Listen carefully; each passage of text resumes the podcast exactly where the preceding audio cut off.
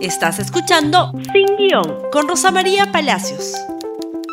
Muy buenos días y bienvenidos nuevamente a Sin Guión. Y muy bien, vamos a hablar hoy día de lo que ha sido una trágica, una trágica noticia para el país. Sendero ataca de nuevo en eh, San Miguel del N, en el distrito de Vizcatán.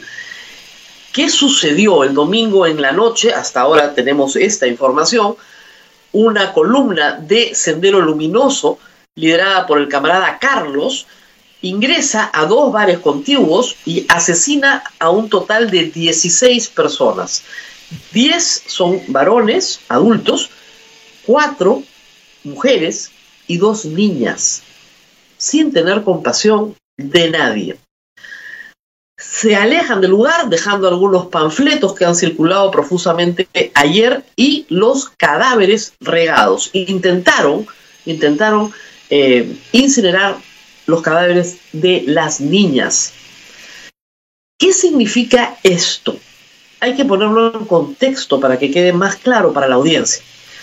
En 1980, imagínense, hace 41 años, Sendero Luminoso inicia sus acciones militares quemando ánforas, ánforas electorales de las elecciones de 1980, quemando ánforas en Chuchi, como advertencia de eh, Sendero, del terror, a aquellas personas que querían participar en la democracia. Desde el punto de vista de Sendero Luminoso, la vía democrática es una vía revisionista, burguesa, deleznable. La única vía para llegar al poder es la vía de la lucha armada, la vía militar. Desde entonces han tenido, por supuesto, como objetivo político y militar a las autoridades democráticamente elegidas, y cubrieron de sangre los Andes persiguiendo a todos aquellos que participaban en elecciones.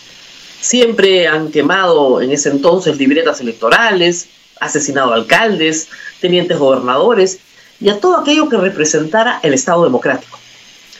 En 1992, Abimael Guzmán fue capturado y durante los interrogatorios y el proceso que siguió después, se reunió con la cúpula de Sendero Luminoso y propuso al Estado peruano un acuerdo de paz. En el entendido de que ellos no eran delincuentes comunes, sino que eran miembros de un grupo que había instaurado una guerra civil en el Perú y que habiendo acabado la guerra, se rendían y firmaban la paz. Objetivo, lograr la libertad de Guzmán. Abimael Guzmán jamás ha sido considerado por el Estado peruano como el, el, líder de una fuerza beligerante, no se le aplican, ¿no es cierto?, las normas de la guerra, se le aplica el código penal y por eso está preso a perpetuidad. Pero un sector de estos acuerdistas formaron lo que hoy se conoce como el Movadef, una asociación de familiares que consideran a los senderistas presos presos políticos y que buscan su amnistía. Otra facción de Sendero Luminoso más reducida en el Braem funda Proseguir, para seguir con la lucha armada. De esa decisión nace el grupo de los Quispe Palomino y lo que hoy llaman el PC militarizado o el Partido Comunista militarizado. Se entiende entonces que el Movadef poco tendría que ver con una acción armada como esta. Los que están en el BRAEM subsisten desde hace 20, 25 años de una relación simbiótica con el narcotráfico.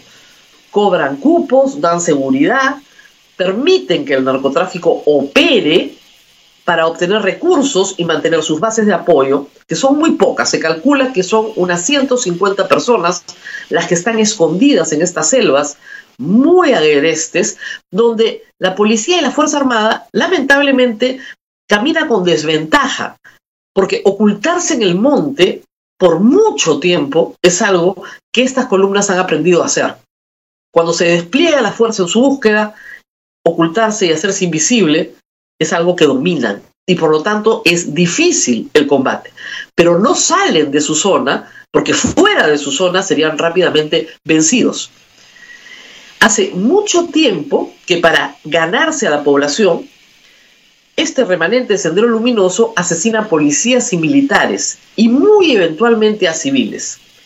lo que ha sucedido en la noche del domingo es un cambio del modus operandi dramático, porque el asesinato es íntegramente de civiles, incluyendo mujeres y niños, cosa que no hacían hacía muchísimo, muchísimo tiempo. Esta es la historia que ustedes tienen que conocer. Aparecen en tiempo electoral siempre, en el 2006, en el 2011, en el 2016. ¿Por qué no tuvo el impacto?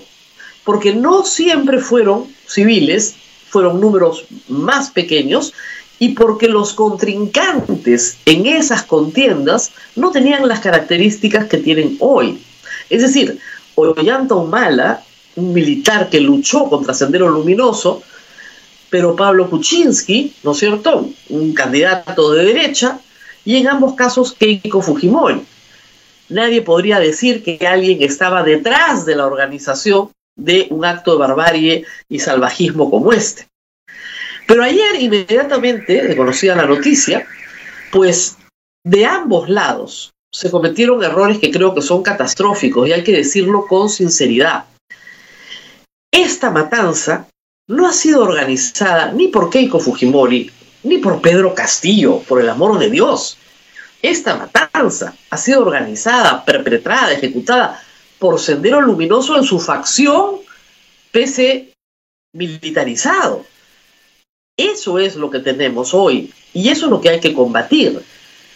Ahora, en este nuevo modus operandi, han decidido que hay que hacer limpiezas morales contra el consumo de alcohol o la prostitución y pueden seguir operando en ese camino en la zona y es ahí donde la Policía Nacional va a tener que desplegar, obviamente, un trabajo de inteligencia. Pero lo que es cierto es que ni Pedro Castillo ni Keiko Fujimori tienen nada que hacer con esto. Sí hay que decir, por supuesto, que en el lado del señor Castillo tenemos unos tweets francamente, pero que francamente tuvieron que ser borrados de inmediato pero francamente repudiables. El señor Cerrón diciendo que esta es la, la, masacre que la derecha espera, la señora Albit desde Juntos por el Perú en igual tenor, haciendo que un grupo de la población crea que Keiko Fujimori puede ser capaz de organizar una matanza en el Braen para ganar las elecciones. Y del otro lado, sí, la confusión entre un personaje como Bermejo y otros congresistas que han ingresado al Congreso por Perú Libre que están siendo, ¿no es cierto?, observados por su cercanía con los acuerdistas del Movadef, pero no con la facción militarizada que está en el Braem. No es lo mismo y hay que decirles con claridad, no todas las izquierdas son iguales, aunque todas vengan probablemente de la misma matriz, pero no son iguales en su acción política hoy. Y hacer esa confusión no es correcto. Pedro Castillo puede ser muchas cosas, pero se reclama rondero. Es decir, se reclama como una de las personas que caminó, luchó o apoyó a las rondas campesinas para justamente expulsar a los terroristas de Cajamarca. Y Keiko Fujimori puede ser capaz de muchas cosas, pero no creo que tuviera ni siquiera la capacidad operativa para fingir una cosa semejante como una masacre de 16 personas, incluyendo dos niñas, en el Biscatán. Así que hay que pedirle a todos que se calmen, que regresemos a la cordura, que dejemos de eh, apuntarnos los unos a los otros por los crímenes espantosos de un grupo terrorista que nos recuerda en cada elección que todavía no termina de ser vencido y que es muy difícil de vencer, porque las características que el terreno le da como ventaja y el suministro que tiene a partir de la droga de todo aquello que necesita para continuar en su acción. Estos, los de la columna de Carlos, ya han desarrollado un modo de vida en la selva, han nacido y crecido ahí y se han entrenado ahí. Y contra eso, 40 años después de los hechos de Chuchi, es que el Estado peruano tiene que actuar, sea quien sea el presidente que salga elegido. Nos tenemos que despedir, espero que haya quedado claro que no se puede especular y hay que trabajar con hechos y no con dichos. Todavía hay mucho por investigar para la policía, pero reitero, este puede ser un cambio importante en el modus operandi de Sendero en la zona. Muy bien, nos tenemos que despedir. No se olviden de compartir este programa en Facebook, Twitter, Instagram y por supuesto en YouTube. Y nos vemos el día de mañana. Gracias por escuchar Sin Guión con Rosa María Palacios. Suscríbete para que disfrutes más contenidos.